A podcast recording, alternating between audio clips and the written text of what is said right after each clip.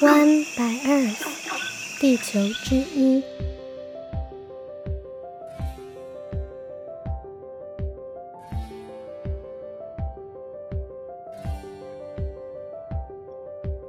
Hello，大家好，我是与大自然稳定交往中的小一。你现在收听的是 One by Earth 的第二季节目《自然疗愈之旅》。在上一集节目前导中，我们稍微介绍了森林疗愈 （Forest Therapy） 是什么，以及我们的特别来宾伊梅被大自然疗愈的经验。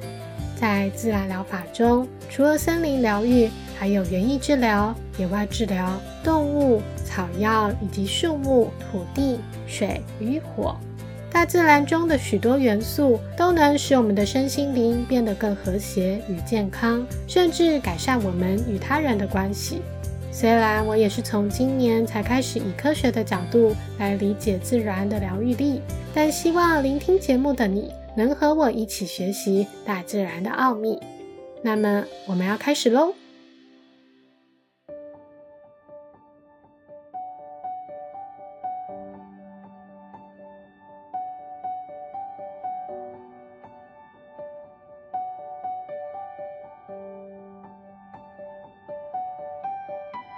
我大学读工业产品设计系的时候，在我们设计学院的大楼里，经常三更半夜依旧灯火通明。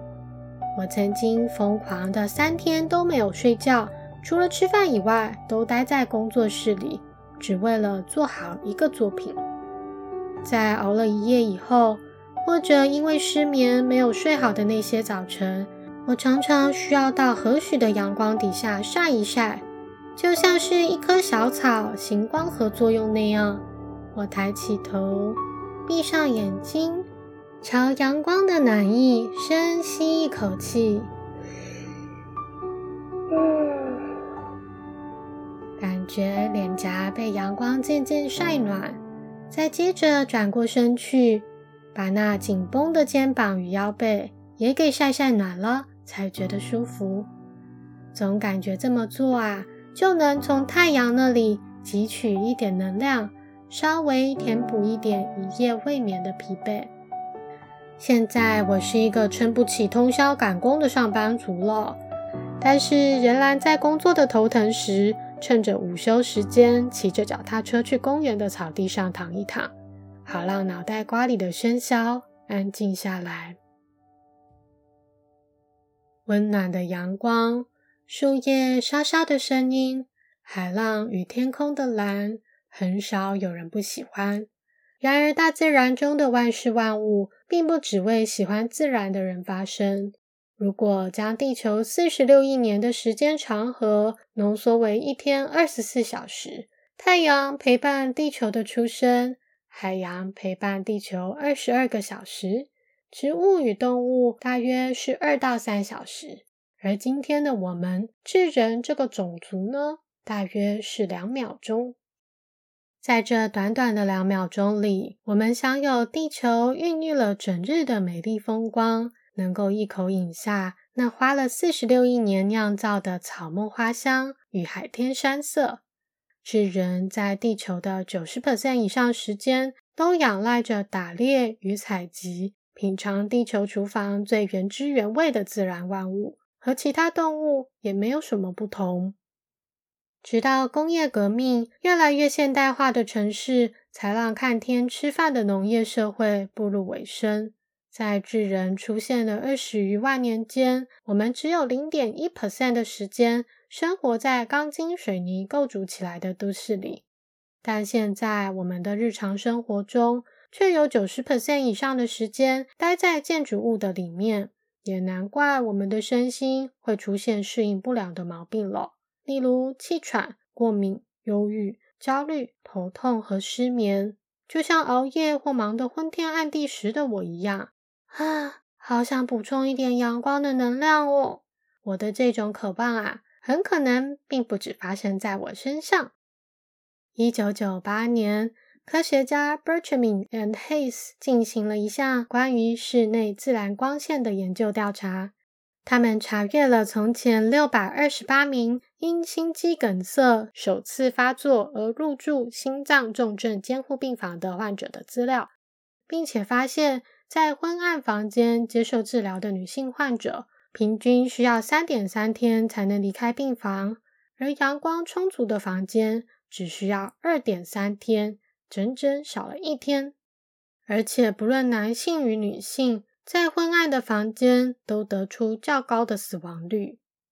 二零零二年，美国国家癌症研究所的三位科学家 Friedman、Dosemick and Macklin，他们根据过去一些生态地理统计的数据，发现某些癌症也和皮肤癌一样，与生活地区的太阳光照多寡有关。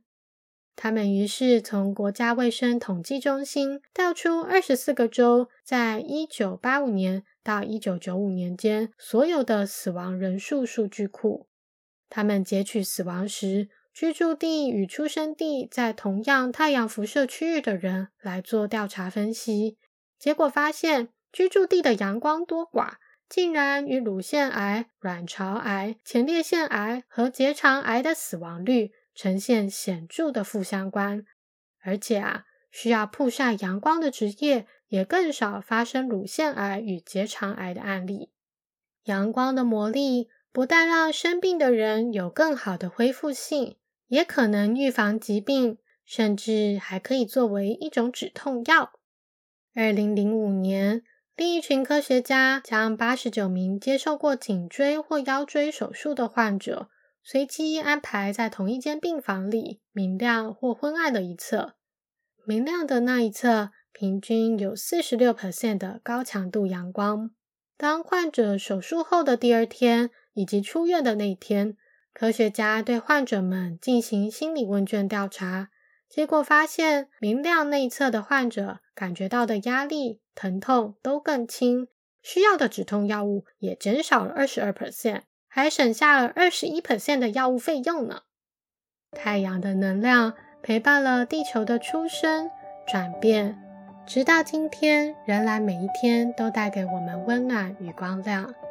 我们都知道，有太阳的存在，才能长出生命，长出一个一个小小的我们。不知道今天的你有没有抬头好好看过它了呢？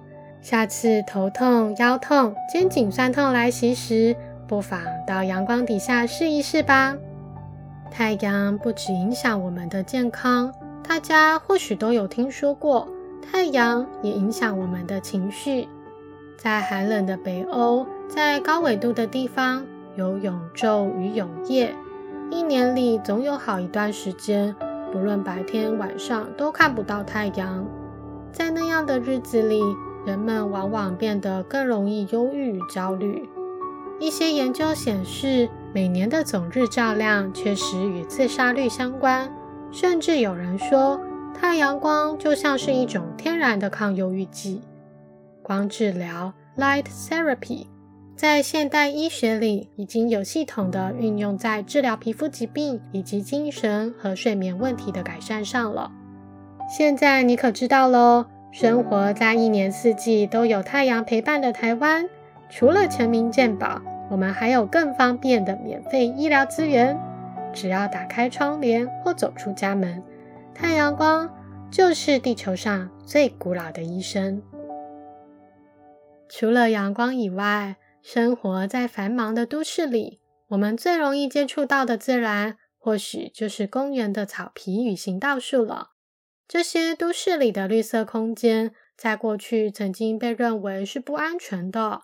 因为丰富的灌木丛与树木有可能掩盖犯罪的存在，或是限制受害者的视野，于是砍伐植被曾经被认为是一种都市治理的手段。二零一一年，在美国费城有一个长达十年的研究计划发表了。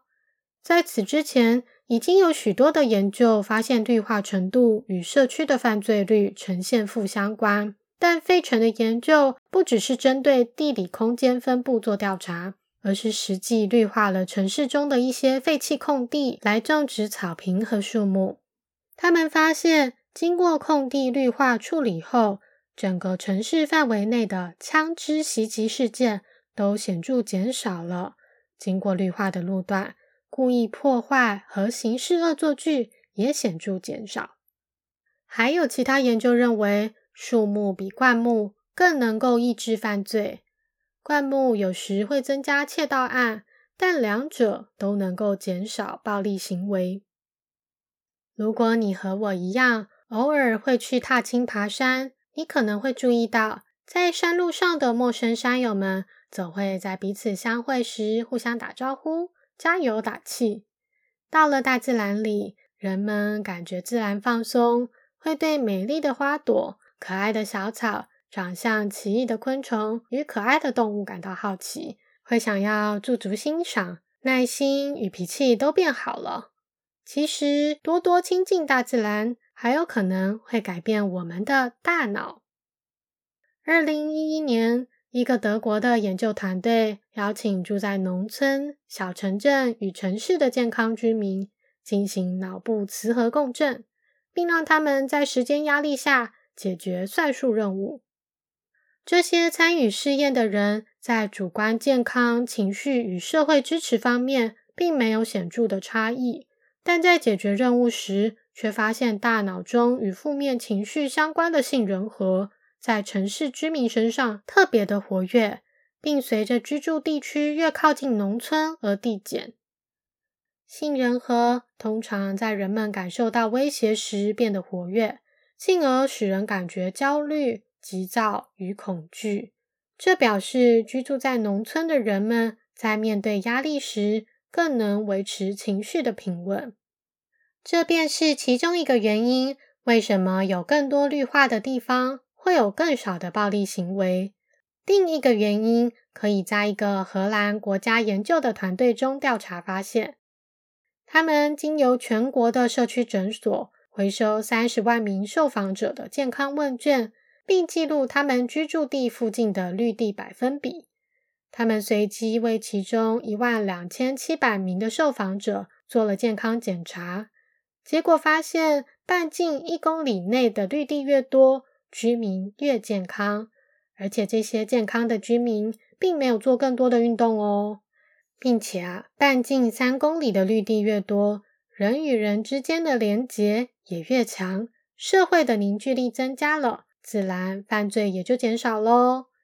这也正是居住在水泥丛林的我们所欠缺的。不管是老旧公寓，或是新建的社区大楼，几年下来，往往没有和邻居说过什么话，甚至说最多话的一次啊，是为了抱怨对方的噪音干扰。我和我的邻居们也是如此，唯有在后院惹花捻草、忙忙小农活时。会聊聊彼此的小田地，对面小时候曾经玩在一起的邻居，长大后曾经连见面点头都没有，而重新串联起连结的，也是一群打理良好、层次分明的盆栽们。我们从照顾植物的心得聊到了景观咖啡厅，甚至相约一起去咖啡厅坐一坐。而在此之前，我们已经有二十年没有说过话了，所以呀，换而言之，身为一个没邻居、没朋友的都市人，我们该怎么办呢？觉得孤单、觉得寂寞、觉得冷的时候，不如就先从种植一棵植物开始吧。这个周末就去花市逛一逛，到公园走一走，或者背上背包到大自然里踏青吧。今天的节目就到这边，感谢你的收听。不同的国家、宗教、不同的文化与成长背景，形塑了我们每个人不同的价值观与处事风格。但是在大自然的面前，我与你与他其实没有这么大的不同。在人类演化的过程中，大自然的万事万物一直都是我们最亲密与仰赖的对象。不论是大人小孩，不论性别种族，我们都对大自然有着相同的喜爱。这或许不仅是看到美丽风景所带来的喜悦，而是铭刻在我们身体里的记忆。你觉得呢？大自然里最吸引你的地方是什么？写下留言跟我分享，让我们一起爱上自然吧。